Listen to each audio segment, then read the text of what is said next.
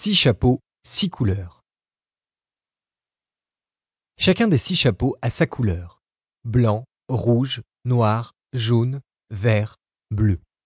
Chaque couleur désigne un chapeau. J'aurais pu choisir des noms savants en grec pour désigner chaque mode de réflexion. Certains lecteurs auraient pu en être impressionnés. Mais cela aurait été sans intérêt du fait de la difficulté de retenir ces noms. Je veux que les penseurs visualisent, imaginent de vrais chapeaux. Pour cela, la couleur est importante. Autrement, comment pourrait-on distinguer les différents chapeaux? Différentes formes de couvre-chef seraient aussi trop difficiles à retenir et prêteraient à confusion. La couleur facilite la représentation mentale. La couleur de chaque chapeau est aussi liée à sa fonction. Chapeau blanc, le blanc est neutre et objectif. Le chapeau blanc se rapporte aux données et aux faits objectifs. Chapeau rouge, le rouge suggère la colère, voire rouge, la rage, les émotions. Le chapeau rouge donne le point de vue émotionnel. Chapeau noir, le noir est sombre et lugubre.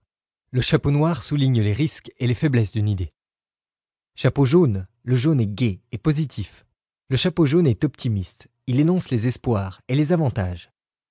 Chapeau vert. Le vert représente l'herbe, la végétation luxuriante, la croissance fertile. Le chapeau vert indique la créativité et les idées neuves. Chapeau bleu.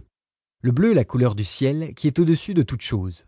Le chapeau bleu prend du recul, il organise le processus de la réflexion. Il dirige aussi l'utilisation des autres chapeaux. Il est aisé de se souvenir de la fonction de chaque chapeau si on se rappelle la couleur et les symboles qui y sont associés.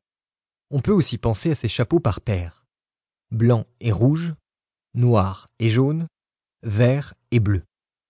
Dans la pratique, on se réfère toujours aux chapeaux par leur couleur et non par leur fonction. Il y a une bonne raison à cela. Si vous demandez à quelqu'un d'exprimer ses sentiments, vous n'obtiendrez probablement pas de réponse honnête, car être émotif est considéré comme une faiblesse. Par contre, exprimer une couleur, comme rouge, est neutre. On peut demander à quelqu'un d'enlever le chapeau noir plus facilement que de cesser d'être critique. La neutralité des couleurs permet au chapeau d'être utilisé sans réserve. Réfléchir devient un jeu, avec des règles bien définies, plutôt qu'une incitation ou une réprobation. On se réfère au chapeau directement. Je voudrais que vous enleviez votre chapeau noir. Pendant quelques instants, mettons notre chapeau rouge. Voilà qui est très bien pour la réflexion en chapeau jaune. Maintenant, voyons ce que ça donne avec le blanc. Lorsque vos interlocuteurs n'ont pas lu le livre et ne connaissent pas la symbolique des six chapeaux, l'explication donnée pour les couleurs leur donne rapidement une idée de ce que représente chaque chapeau. À eux de lire le livre après. Plus le langage des chapeaux sera répandu et plus il sera efficace. À terme, vous devriez pouvoir les utiliser dans toutes les réunions et passer d'un chapeau à l'autre sans difficulté.